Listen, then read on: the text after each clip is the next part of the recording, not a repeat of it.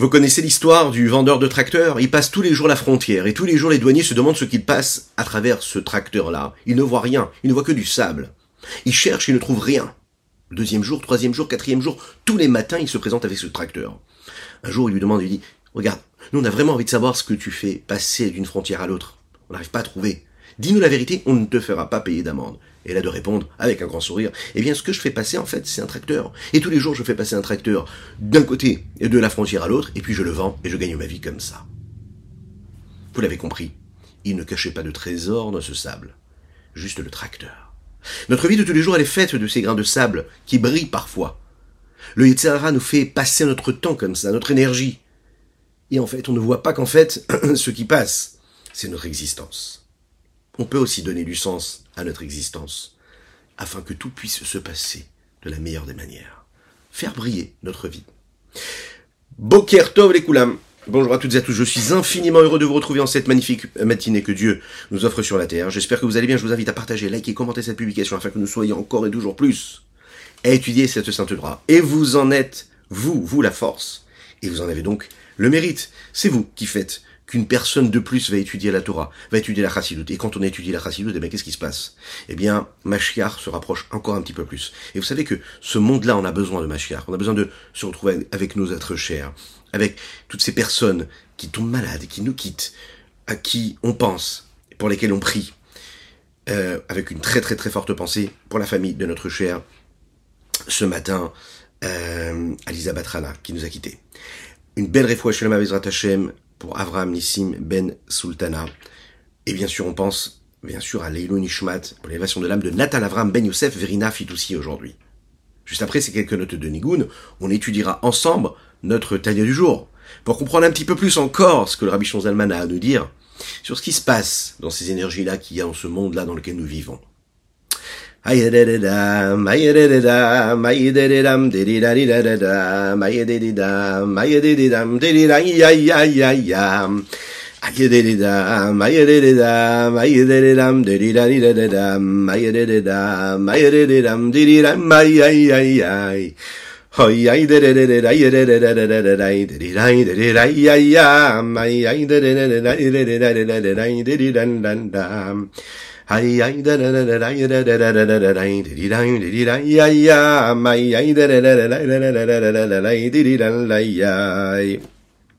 Il y en a beaucoup qui se sont posé cette question-là.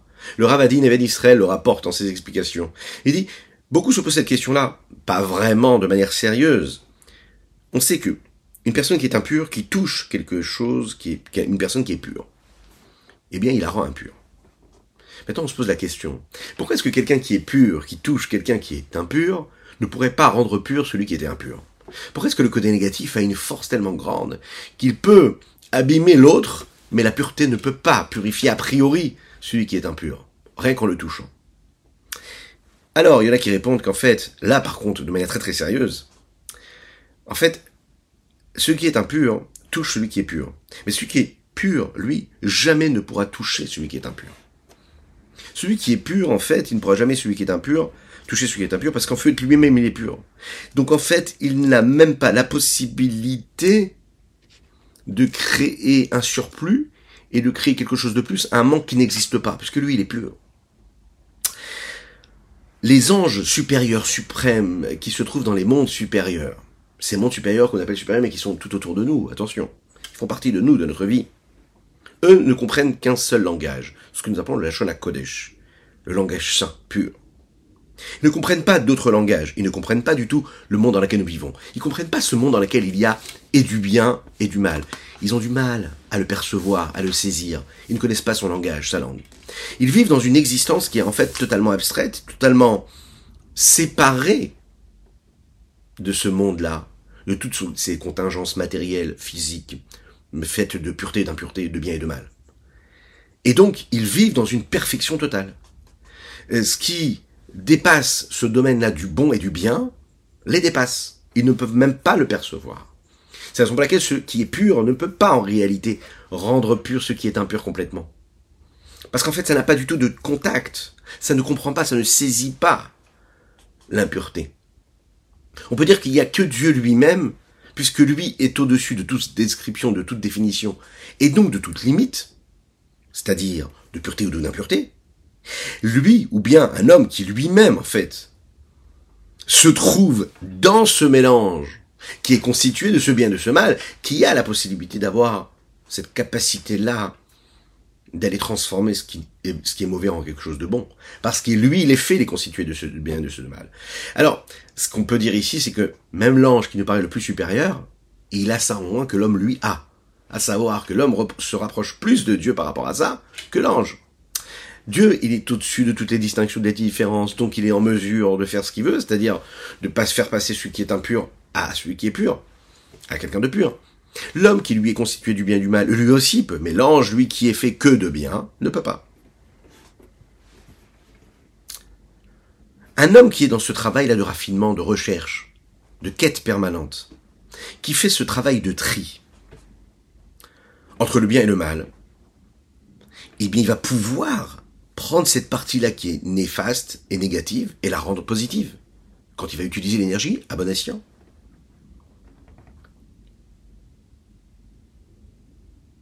Vous savez que l'homme qui est dans ce monde physique matériel, comme on l'a raconté dans cette petite histoire-là, hein, qui fait partie et qui slalom et qui nage dans ce monde-là qui est fait de grains de sable, qui parfois ces grains de sable-là nous paraissent brillants, ok?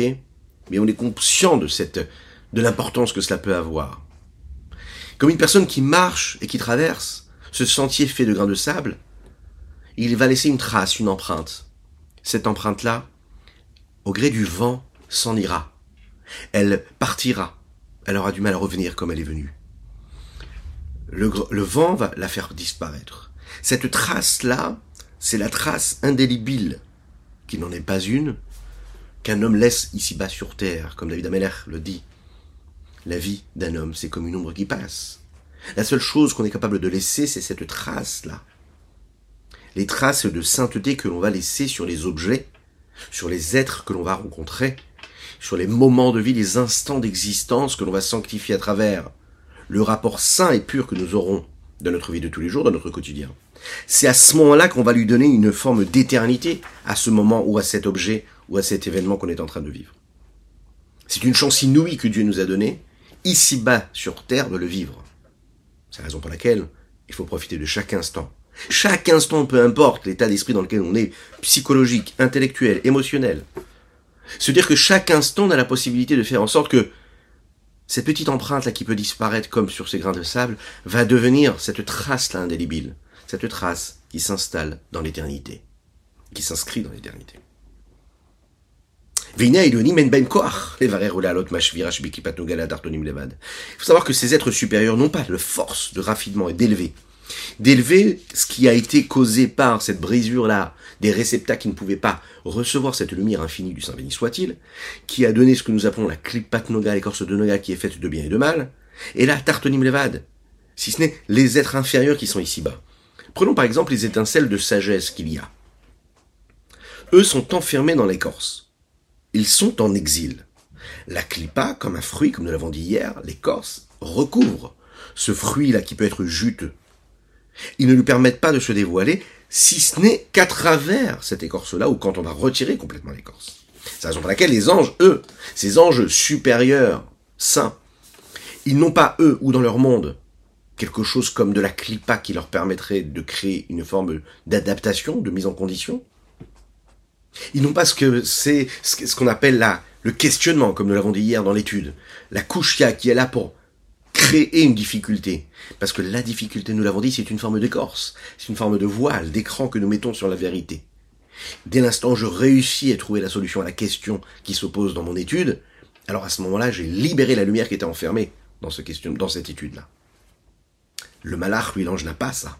Il n'a pas cette écorce-là. Il n'a pas la difficulté, il n'a pas le voile. Il n'a pas le mensonge. Il n'a pas les méfaits, il n'a pas les erreurs.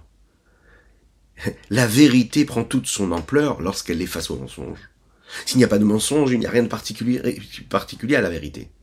Parce que c'est la vérité vraie, la vérité elle se distingue face au mensonge. La beauté se distingue face à l'inverse de la beauté. L'obscurité est présente, comme nous le savons, parce que ce n'est juste qu'un seul manque de lumière. Mais dans un monde de lumière totale, l'obscurité n'a pas lieu d'être. La prise de conscience de la lumière, c'est l'obscurité. Nous n'avons pas, quand nous sommes dans un monde où il n'y a pas de mal et de négatif, la possibilité de faire ce travail. Aussi bien que dans notre monde à nous. Aller chercher les étincelles. C'est la chance que nous avons, le mérite que nous avons. Ces anges-là ne l'ont pas. Donc ils ne peuvent pas arriver à ce niveau-là.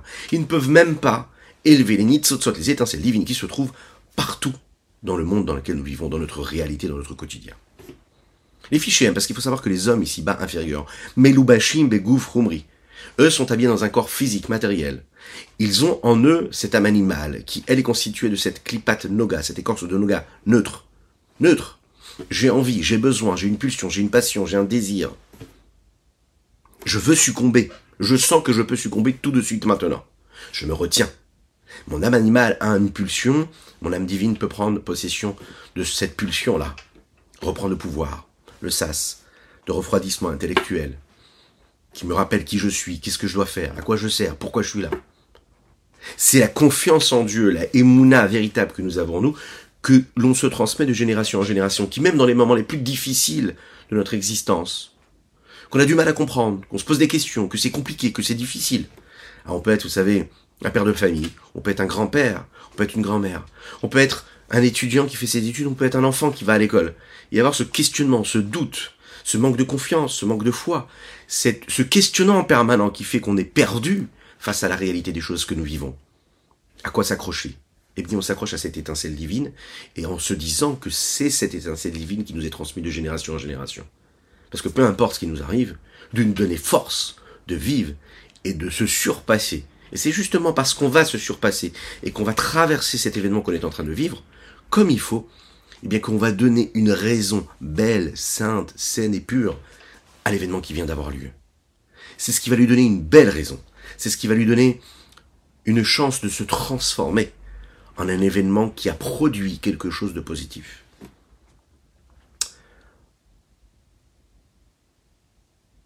les fichiers M, parce que des hommes inférieurs ici-bas, Meloubachim et Gouframri, qui est appelé Mashra de Chavia. Dans le Zohar, c'est appelé la peau du serpent. Qu'est-ce que c'est la peau du serpent? C'est l'écorce extérieure du serpent premier, qui lui symbolise le mal, et lui symbolise les mâles et les clipotes c'est-à-dire les écorces du mal total, de l'impureté totale. Maintenant, son écorce extérieure, à ce serpent qui lui est le mal total, l'impureté totale, est appelée l'écorce de Noga. Celle qui, elle, recouvre les trois écorces de l'impureté, qui, elle, permet en réalité de faire un passage, un transfert entre, quand il y a lieu d'être, enfin pas vraiment un transfert parce que l'impureté ne va pas du tout toucher la sainteté, mais elle est là pour euh, créer donc une couche de séparation entre la cloucha, la sainteté, et les shalosh clipotet les trois écorces de l'impureté. C'est ça que nous, appelons la klipat noga. Elle est appelée mashra de chivia. Cette écorce, cette peau de serpent qui, euh, qui fait cette séparation entre l'impureté et le monde de la sainteté. Ils sont là pour briser la force de cette écorce-là. En brisant quoi? En affaiblissant. Metishim, ils affaiblissent la force de la klipa. En comment? En brisant ses plaisirs et ses désirs. En soumettant l'autre côté, sitrachara, c'est-à-dire tout ce qui n'est pas la sainteté. Et vehit pardo comme le dit David Ameller dans les psaumes, à ce moment-là, ils ne vont plus du tout avoir de constitution réelle, tous ceux qui agissent à travers tous ces méfaits-là. Ceux qui enferment, ceux qui cachent, ceux qui voilent la sainteté, la pureté et puis la sagesse de la Torah, ceux qui entraînent à tous ces méfaits qu'il y a ici-bas sur Terre dans ce monde-là, vont disparaître. Parce que quand on brise ses plaisirs, ses désirs, quand on les met de côté, quand on ne succombe pas à la pulsion qui s'installe en nous, eh bien, on permet en fait le, le disloquement, si on pourrait dire, de toutes ces écorces-là qui sont là. Et à ce moment-là, on permet en fait l'émergence de la chorma, la sagesse divine à travers la, Torah qui vient s'installer dans le monde, qui rend ce monde à beaucoup plus raffiné, puisque le mal, lui, perdure beaucoup moins. Maintenant, pour gagner cette guerre-là, gagner ce combat-là, il faut être euh, ce que nous appelons des soldats, des soldats des soldats qui sont pas seulement des soldats qui sont prêts au combat, mais des soldats qui sont sur le front. Vous connaissez le rabbi de Lubavitch. Rabbi de Lubavitch, on lui posait la question, on lui dit, mais comment ça se fait que vous n'avez pas une belle maison avec, vous avez la possibilité d'avoir tout ce que vous voulez? Et puis, il y avait des riches hommes qui passaient devant le rabbi qui auraient aimé lui offrir tout ce qu'il pouvait lui offrir, une belle maison, une belle voiture, un beau lieu de travail, un beau bureau, une belle synagogue, un beau bétamidrash pour ceux qui ont eu la chance d'aller au 770, la maison du rabbi, hein, là où on étudie des milliers de personnes 7 jours sur 7, 24 sur 24, et on vit cette intensité de présence du rabbi à New York, aux États-Unis, ben qu'est-ce qui se passe quand on va là-bas jusqu'à aujourd'hui? On voit qu'il n'y a pas eu de changement. Vous pouvez voir les vidéos du rabbi, jusqu'à maintenant, pas de changement. On change même pas la couleur de la peinture d'avant. On refait un petit peu, on nettoie un petit peu, mais on garde la même chose. Le rabbi ne voulait jamais que l'on change. Qu'est-ce qu'il y a de si particulier? Le rabbi de répondre. Un général, quand il est sur le front de l'armée, il peut être le plus haut gradé de tous les généraux. Jamais on le verra habillé avec un costume, une cravate. Jamais on le verra dans un beau palais. On le voit avec les soldats, habillés comme un militaire, prêts à combattre avec les tanks sur le front. Il se salit, met les pieds dans la boue, et il est au combat. Un général, il est sur le front. Le rabbi Lubavitch, il est venu nous dire, là maintenant, à notre époque, on est tous des soldats, on est tous sur le front. Le rabbi Shmuzalman, ce qu'il est en train de nous dire ici, c'est qu'on est des soldats. On est sur le front, c'est-à-dire qu'on n'a pas le temps. Chaque instant qui passe, ça doit être un instant qui doit être utilisé pour élever une étincelle divine. C'est la seule obsession qui doit nous, ne pas nous lâcher. Donc un soldat qui est sur le front, il réfléchit pas à 36 choses. À chaque fois, ce qu'il cherche à faire, c'est réussir à accomplir sa mission, à gagner le combat. Et notre combat ici, c'est quoi? C'est d'affaiblir le mal et de faire briller la sagesse de la Torah. De briser l'écorce et de faire briller la sagesse. Oui, j'ai un plaisir qui arrive, j'ai une pulsion qui arrive, j'ai une envie, j'ai des aspirations. Oui, le monde m'envoie des signaux. Mais quand je suis au combat, je ne vois plus rien du tout. Il n'y a plus rien qui m'intéresse.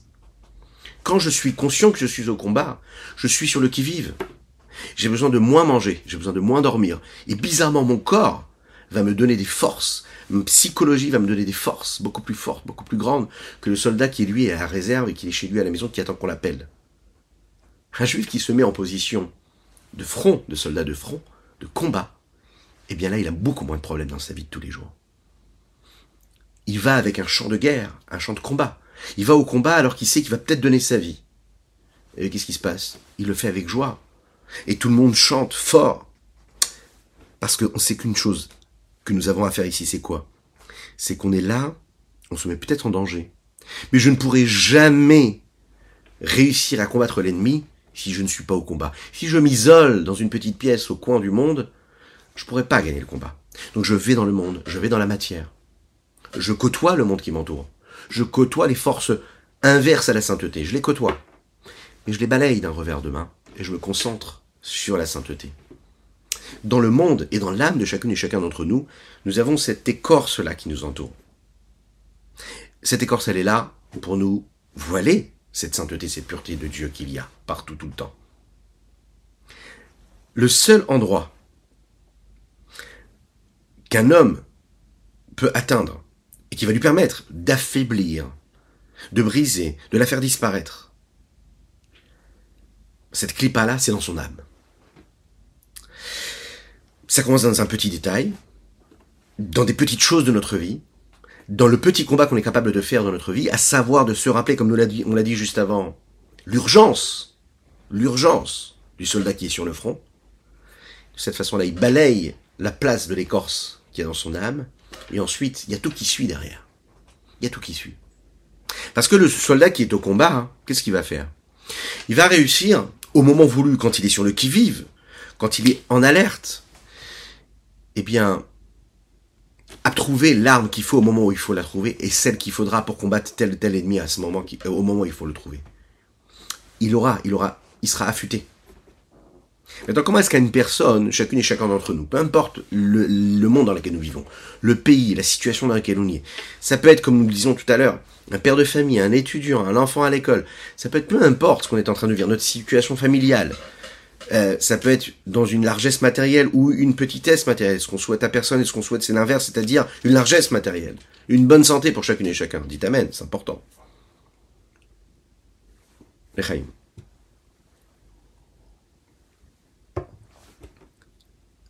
On doit se dire qu'en fait, à ce moment-là précis, précis, précis, précis, si je gagne ce petit combat-là, peu importe la situation dans laquelle je me trouve, alors j'ai permis réellement, pas seulement à mon régiment et à ma, à ma section de gagner, mais à toute l'armée, à tout mon pays. En fait, je suis en train, d'à travers mon petit, mon petit geste et mon petit combat intérieur dans mon cerveau, dans mon cœur, dans mon esprit, mon petit combat dans mon âme, je suis en train de faire pencher la balance du côté de la Torah, du côté des mitzvot et bien sûr du côté de la, de la Géoula. La reine c'est la raison pour laquelle on dit que les anges et les âmes supérieures, qui se trouvent dans les mondes supérieurs, viennent l'ishmoa chidush et Torah tartonim. Elles viennent ici, ici-bas, pour écouter tout ce que les âmes ici-bas, qui sont enfermées dans ces corps physiques, sont en train de développer dans l'étude de la Torah. Elles viennent pour écouter ce qui est dévoilé, ce qui était caché, c'est-à-dire cette sagesse qui était sous la gouvernance et la maîtrise et le pouvoir de l'exil jusqu'à maintenant, qui était enfermée. Tout est écrit, tout existe, mais tout est caché dans les écorces, de l'inverse de la sainteté. Vient un sage, vient un étudiant, vient un élève, vient un enfant. Il vient, il développe un texte à travers les générations. Et c'est ça l'infini, la dimension infinie qu'il y a dans l'étude de la Torah à travers les générations. Quand à un moment il va étudier, il va développer, il va mettre en mouvement ses, ses neurones et sa sagesse, sa capacité de compréhension, il va développer un texte, il va le partager. Cette personne va le partager, elle va le comprendre. À l'infini, il est en train de faire vivre, de faire évoluer, de faire grandir, et de faire en sorte que cette étincelle est en train de se d'allumer une autre petite braise qui elle aussi va s'allumer, va faire briller cette lumière-là de la Torah, de l'existence de Dieu, et donc elle libère quelque chose qui était là enfermé, qui était déjà là. Et chacune et chacun d'entre nous, il faut savoir qu'on a la possibilité de faire dévoiler, dévoiler c'est tout ce qui a été caché, que ce soit un grand sage, que ce soit un enfant, que ce soit un Talmud Racham, lui a la possibilité de, de découvrir, de, de, de, de, faire quelque chose de nouveau, d'avoir une nouvelle facette on a l'habitude de penser que qui est-ce qui peut expliquer, comprendre quelque chose de la Torah Ce sont que les grands sages du peuple juif à travers les générations. Qu'il n'y a que eux qui peuvent rentrer et traverser et transpercer cette couche-là de spiritualité, de sainteté et de pureté. Il faut savoir que non. Le Rabbi Shonzalman nous rappelle ici une chose. La possibilité que nous avons de trouver quelque chose, de comprendre quelque chose, de développer, de dévoiler de découvrir une nouvelle facette de compréhension de cette Torah-là. Tout le monde peut y toucher. En balachot, en bagadot, en en benistar, chacun en fonction de la racine de son âme. Il y en a un qui aura plus tendance à vouloir étudier tous les écrits qui concernent la halacha, la loi. Il y a celui qui préférera la Haggadah, ce que nous nous raconte l'histoire du peuple juif, la façon avec laquelle on doit se comporter. Et celui qui développera, plus la partie talmudique, et celui qui développera plus la partie ésotérique, mystique, la partie kabbalistique, racidoutique. Chacun en fonction de ce que, son âme lui demande et lui impose. Gentiment d'ailleurs. Chacun en fonction. Alors de la même manière que la Torah, elle, elle va c'est un éventail qui est total. Il faut savoir que chacune et chacun aussi, les Neshamot, nous avons des Neshamot qui sont séparés, on l'avait déjà étudié ensemble qui vont s'habiller plus dans le monde qui correspond au Talmud, il y a celui qui va correspondre plus au monde des âmes supérieures qui vont toucher plus au monde, comme nous l'avons dit, de la Kabbalah ou de la Chassidut. Et qu'est-ce qui se passe à ce moment-là?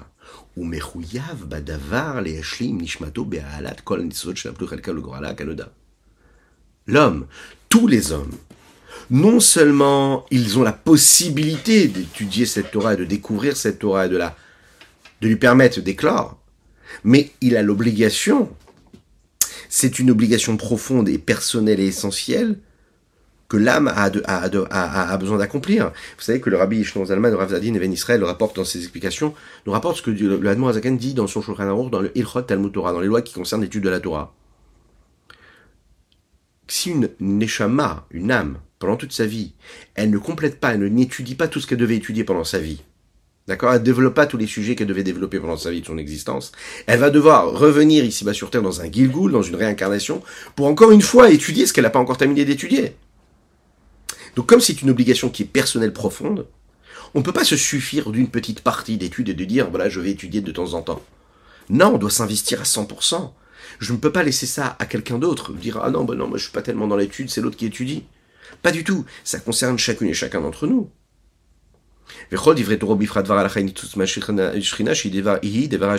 Chaque parole de la Torah est particulièrement la loi, c'est une étincelle de la shrina, de l'évidence et du rayonnement de Dieu ici-bas.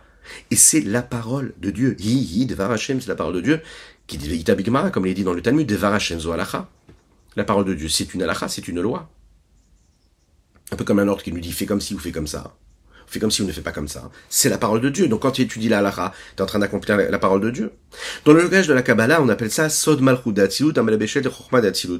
La Malchut, on le sait comme on l'a expliqué, elle, elle l'exprime par l'ordre de la halakha, la matérialisation de ce qui peut se passer dans le monde d'Atzilut, mais qui s'habille dans la Chochma d'Atzilut.